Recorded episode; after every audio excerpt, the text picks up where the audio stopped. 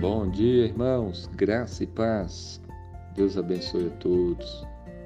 Em Jeremias capítulo 29, versículo 12 e 13, a palavra de Deus nos diz: Então me invocareis, passareis a orar a mim, e eu vos ouvirei.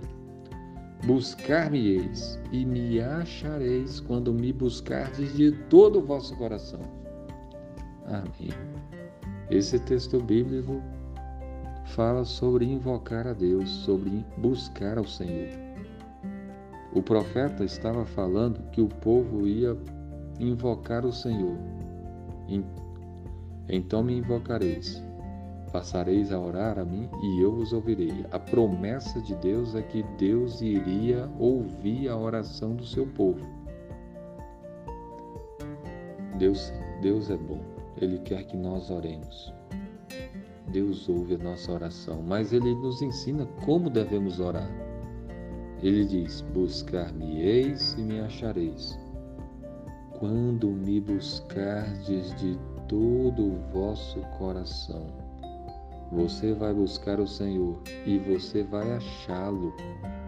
Quando você buscar a Deus com todo o seu coração, quando você buscar a Deus com todo o seu ser, com toda a sua mente, o seu coração, a sua alma, de você entregar ao Senhor todo o seu coração, de você se arrepender dos seus pecados, de você buscar ouvi-lo, né? submeter a vida a Ele.